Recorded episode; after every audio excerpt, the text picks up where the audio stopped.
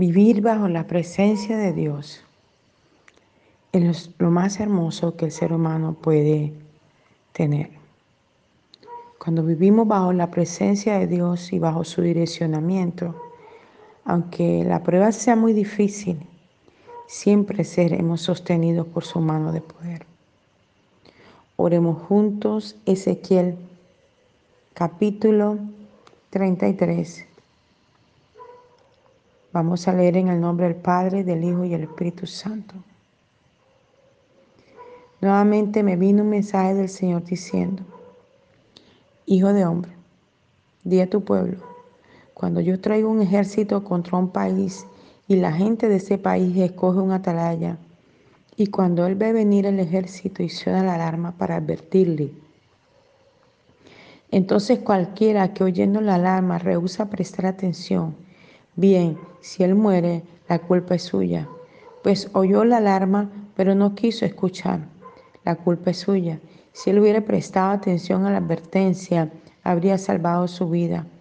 Pero si el atalaya ve venir al enemigo y no suena la alarma y advierte a la gente, él es responsable por su muerte. Ellos morirán en sus pecados pero yo acusaré la atalaya por su muerte. Así es contigo, hijo del hombre. Yo te he designado como atalaya para el pueblo de Israel.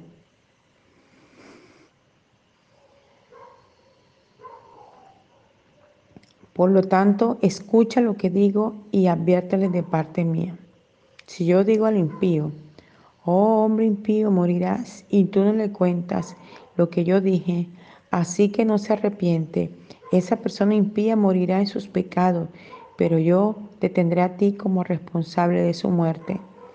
Pero si tú le adviertes para que se arrepientan y no lo hace, él morirá en sus pecados y tú no serás responsable. Oh pueblo de Israel, ustedes están diciendo, nuestros pecados pesan sobre nosotros. Nos estamos consumiendo por nuestro sentimiento de culpa. ¿Cómo podemos vivir? Diles, vivo yo, dice el Señor Dios, no me complazco en la muerte del impío, sino que deseo que el impío se torne de su mal camino y viva.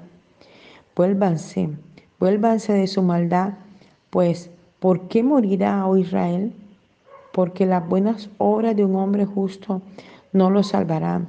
Si se vuelve el pecado y los pecados de un hombre impío, no lo destruirá si se arrepiente de sus pecados. Yo he dicho que el hombre justo vivirá, pero si peca, esperando que su piedad y justicia previa lo salvarán, entonces ninguno de sus buenas obras será recordada.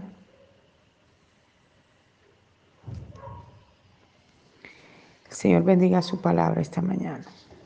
Es un capítulo bastante fuerte.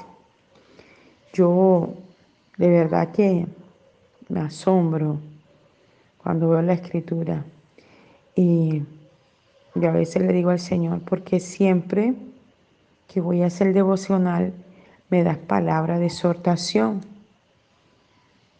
Pero es que me pongo a observar todas las cosas que estamos viviendo en estos últimos tiempos y de verdad que es un llamado a atención de parte de Dios para con todos nosotros para que volvamos nuestro rostro a Dios.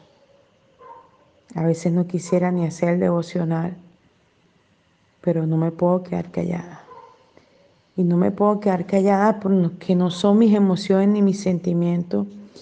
Y que lo mismo que, que está, o, o lo que está hablando realmente de la escritura, porque a veces mi cabeza no está pensar que la palabra que Dios me va a dar y cuando voy a la escritura me sorprendo de las palabras que me da en cada devocional.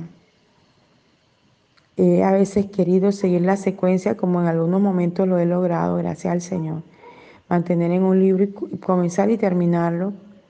Pero hay días donde no me lo deja hacer y me lleva a distintos libros.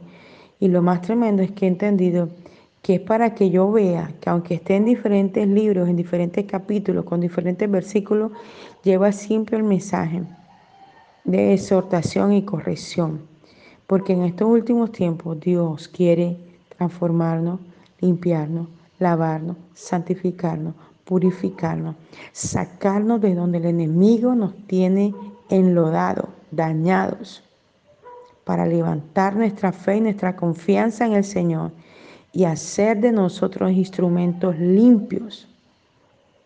Porque divagamos en dos pensamientos. Vamos de un lugar a otro pensando una cosa y hacemos otra. Y Dios me mostraba eso en estos días que ministraba en la emisora en, la plataforma donde predico de lunes a viernes, 3 a 4 horas de Colombia. El Señor me mostraba eso en, uno de los días, los pensamientos, yo veía los cerebros y Dios me mostraba los pensamientos que iban y venían. Divagan, la Biblia dice eso, porque divagan en dos pensamientos. Andan en dos aguas. Hacen una cosa y piensan otra. Piensan una y hacen otra. Y eso no le agrada a Dios. Y mira cómo la palabra esta mañana nos está exhortando.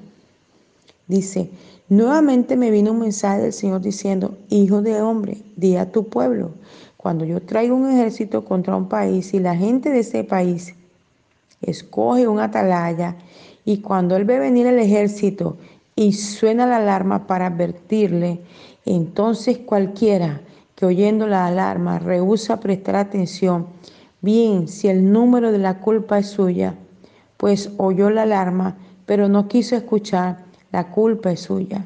Si él hubiera prestado atención a la advertencia, habría salvado su vida. Mira esto tan tremendo. Él lo está diciendo. Ustedes mismos escogieron un atalaya. Y ese atalaya eres tú y yo. La atalaya es un anunciador de una verdad. Y tú y yo tenemos que anunciar esa verdad. Hemos entendido y comprendido que sin el Señor nada somos, pero también es cierto que tenemos que hablar la verdad. Esa verdad que ha venido a nuestra vida, tenemos que anunciarla a otros. ¿Por qué? Porque si no la anunciamos, Dios mismo traerá cuenta sobre nosotros de lo que dejamos de hacer. Tenemos que hablar a la gente. Y resulta que es que la gente decide hacer sus propias cosas y después quieren que Dios les solucione los problemas. Dios les está hablando, les está advirtiendo, les está diciendo, no te metas por ahí, no hagas esto, no hagas lo otro. Pero meten la cabeza por ahí y después quieren que Dios les solucione los problemas. Quieren montar un negocio, prestan el dinero, buscan el socio, montan el negocio y cuando el socio le roba, cuando el socio les quita las cosas, cuando no hay una solución, entonces que vienen a la presencia de Dios a llorar a Dios para que Dios les solucione. Pero si es que era desde el principio, cuando pensaste en la idea del negocio, ir a la presencia de Dios y pedirle a Dios, Padre, este negocio viene de ti, ¿Tú quieres que yo lo haga? Mire, yo le voy a, contar un testimonio rápidamente de mí. Gracias al Señor y alguna persona que me enseñó el negocio la venta directa por catálogo. Algunas veces fui líder y me fue muy bien. Y, y otras veces fui gerente de zona gracias a una, a una amiga, hermana en Cristo, que ya no está en esta tierra, que me ayudó y me dio la bendición y la oportunidad de aprender este negocio y me fue muy bien. Y después comencé a, conocer no solamente la venta directa, sino el multinivel y me fue bien. Y comencé a conocer toda esta parte de este negocio que se hace por catálogos. Y gané premio, gané plata, tuve muchas cosas, tuve salario, pude pagar deuda y todo.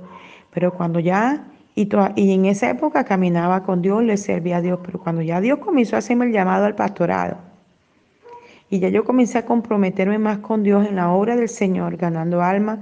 Ya no era simplemente la maestra de niños o la maestra de escuela dominical o aquella que hacía una oración. Ya el ministerio comenzó a expandirse porque yo comencé a clamar a Dios, quiero conocerte, quiero que me use, quiero esto. Pero resulta que no todas las cosas las podemos tener al mismo tiempo. Y si queremos calidad para las cosas, entonces demanda muchas veces sacrificio de dejar alguna cosa para poder hacer bien la otra. Y el Señor comenzó a hablarme y me reveló en sueño que yo tenía que dejar de trabajar en la venta directa en los catálogos porque esto demandaba mucho tiempo para mí, mucho tiempo. Y entonces no podía estar tanto tiempo en la oración, estar orando por las personas, estar haciendo la labor del pastoreo. Y que muchas veces eh, yo, yo me paraba como en la raya a mirar hacia los lados. ¿Qué hago? O continúo con la venta directa, con multinivel, o continúo con la iglesia. Dios me ha permitido fundar 20 iglesias con esta que estoy pastoreando. Y muchas veces las entregué porque, bueno, primeramente porque Dios me direccionaba y segundo, porque yo no le veía la salida. Y hoy por hoy veo, aunque las han cambiado de nombre, aunque ya no, no son como yo las había dejado, unas han crecido y son grandes, otras son más pequeñas, otras las cambiaron de lugar y otras desaparecieron, porque las pastores se mudaron, porque vendieron la casa, porque se fueron a otro sitio. Ya alguno no está en el país. Entonces, em, el Señor demandó eso de mí, me lo habló claro en un sueño, pero aún así el enemigo sigue insistiendo. Y cada me llama y me proponen una cosa y me proponen otra cosa, hablando de los mismos negocios multinivel. Y ha sido Dios claro conmigo, no, no. Y les quiero decir una cosa, no me ha faltado nada.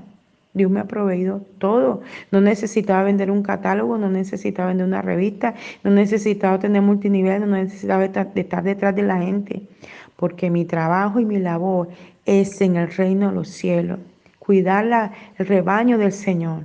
Y como es cuidar el rebaño del Señor y estoy pendiente de la obra del Señor, el Señor se ocupa de mis necesidades. Me he convertido en un atalaya para anunciar a otros su verdad.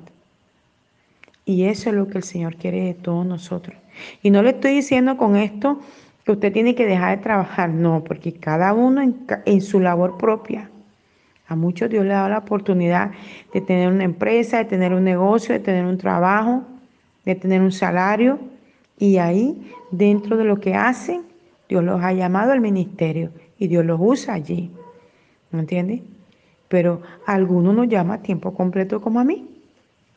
Entonces, nosotros no podemos dejar de anunciar, eh, ser un atalaya lleno del Espíritu Santo y no dejar de anunciar la palabra del Señor. Porque mira que dice, si la alarma suena y tú no escuchas, la alarma es la palabra del Señor. Que Dios use nuestra boca para darle a la gente. Si la gente después de eso no escucha y decide vivir su propia vida como les parece, porque hay gente que anda en dos aguas. Y la Biblia claramente dice en Apocalipsis, o eres tibio, perdón, o eres frío o eres caliente. Pero los tibios los vomitaré de mi boca. Esos que andan con un pie en la iglesia y con un pie en el mundo, tienen que mirar cómo se alinean. Porque de nada sirve que vengan a la iglesia a levantar las manos, a orar y luego después andan en, en la vida que andan. No, mi hermano. Usted quiere ser bendecido, tiene, mi hermano, que consagrar su vida al Señor. Ya usted ha probado las mieles del Señor. Ahora, este es un proceso todos los días. Cada día Dios nos va ahondando en su revelación y nos va guiando a dejar cosas. A veces hemos dejado cosas sin darnos cuenta porque nuestra hambre tal por el Señor, que ese mismo deseo, que ese mismo avivamiento, que esa misma llenura va desprendiendo de nosotros todas esas cosas del mundo que a Dios no le agrada. Y ya deseamos estar en el servicio de la obra de Dios. Amén. Pero a veces somos conscientes que hay cosas que no son agradables al Señor, ni siquiera a nosotros mismos, y seguimos en esa situación. Y afectan la salud, afectan las relaciones interpersonales, afectan muchas cosas. Pero cuando la gente decide caminar con Dios y vivir para Dios, la vida le cambia. Ayer estaba viendo en el Facebook, en algunas cosas que salen como noticia, y estaba viendo a un artista eh, que cuando era muy joven era muy simpático, un artista de otro país. Y me llamó mucho la atención que la vi entre fotos distintas y en la última foto se veía muy feo. Y el hombre comienza a testificar que en medio de que estuvo como artista, hacía sus películas y todas estas cosas, comenzó a adquirir algunos hábitos y en medio de eso le dio un cáncer de piel. Y, ahí comenzó a ver quién eran realmente sus amigos, quién era realmente... Y, y él dice, quien permaneció al lado mío fue mi esposo y mis hijos. Y se puso horrible. Y el hombre comenzó a buscar de Dios, comenzó a buscar de Dios, comenzó a buscar de Dios. Y comenzó a darse cuenta que Dios realmente era el que podía sanarle, libertarle. Y él tomó la decisión y no volvió más a las tablas, no volvió más a la actuación, no volvió más a este tipo de cosas. Porque aunque era su empleo y lo que le daba la provisión, hablando humanamente, eso lo llevó a la pérdida también. Y dice, hoy por hoy puedo decir, tengo mi familia renovada, mis hijos renovados, mi esposa renovada, la relación interpersonal de nosotros mejor. Tengo una relación con Dios, hasta se mudó de país y se fue a otro país. Y en ese país encontrado la paz, la tranquilidad y el gozo. ¿Y cómo consiguen el alimento y la provisión? Dios se la da a través de otro medio, de otra forma.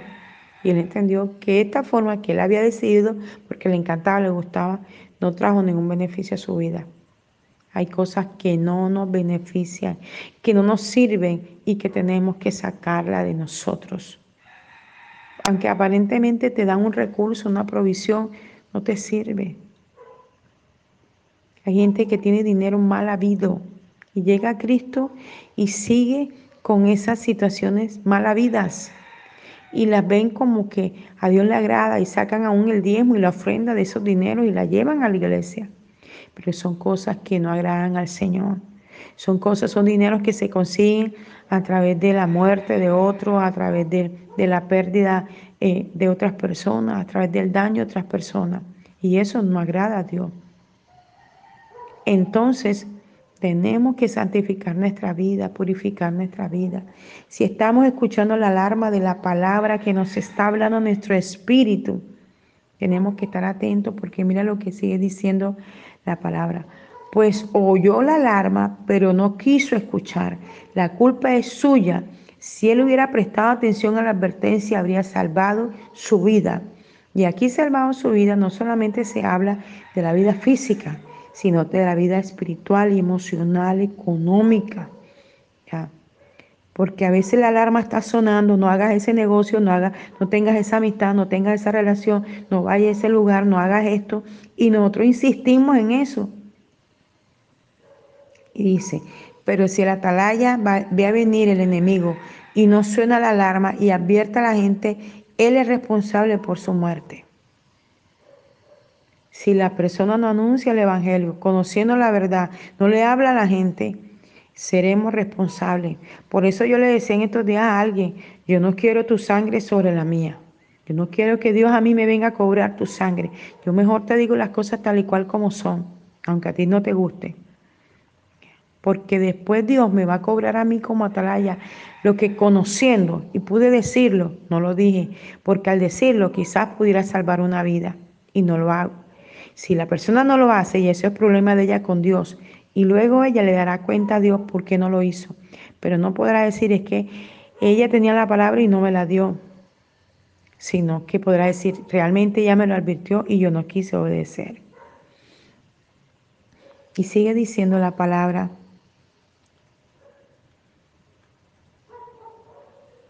Ellos morirán en sus pecados, pero yo acusaré a la atalaya por su muerte. Así es contigo, hijo de hombre. Yo te he designado como atalaya para el pueblo de Israel.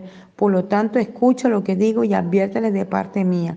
Si yo digo al impío, oh hombre impío, morirás, y tú no le cuentas lo que yo dije, así que no se arrepiente, esa persona impía morirá en su pecado, pero yo te tendré a ti como responsable de su muerte.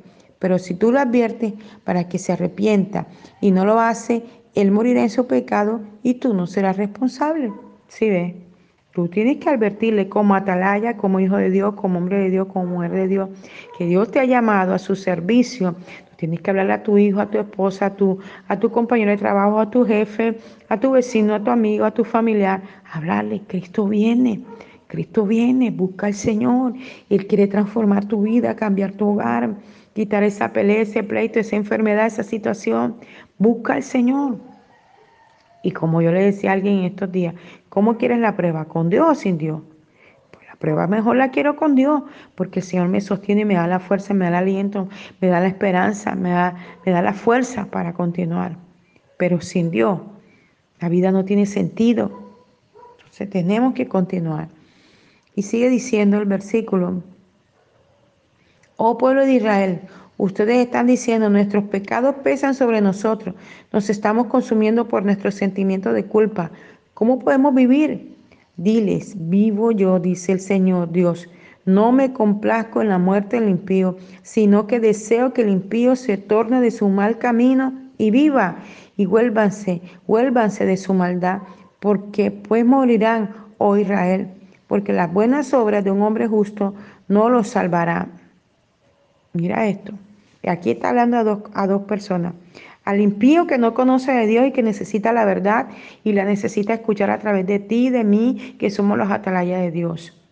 Y está hablando de un pueblo que conoce y que cree que por sus obras va a ser justificado. No, la única justificación que tú y yo tenemos es la sangre del Cordero. La sangre de Cristo es la que nos justifica ante el Abba Padre, es la que nos lava y nos santifica y nos ve como limpios. Y eso es lo que tenemos que hacer, ser limpiados y vivir en esa santidad y pureza cada día. Dios te damos gracias en esta hora por tu palabra que nos exhorta, que nos corrige que nos enseña. Ayúdanos a vivir bajo los preceptos de tu palabra y la instrucción que ella nos da. Ayúdanos a ser los atalayas, anunciadores de tu verdad, Señor amado, para que cuando tú vengas, Señor, tú puedas decir, buen siervo fiel ha sido, y podamos recibir el galardón de la vida eterna, Señor. Gracias te damos, Jesús. Te bendecimos esta mañana y te damos toda alabanza, gloria y poder. Les habló el apóstol Janet Rentería, mensajero de la Cruz de Cristo, Barranquilla, Colombia esta palabra esta mañana pueda ayudarte en cada día de tu vida e impulsarte a ser el satalaya que el Señor necesita de ti.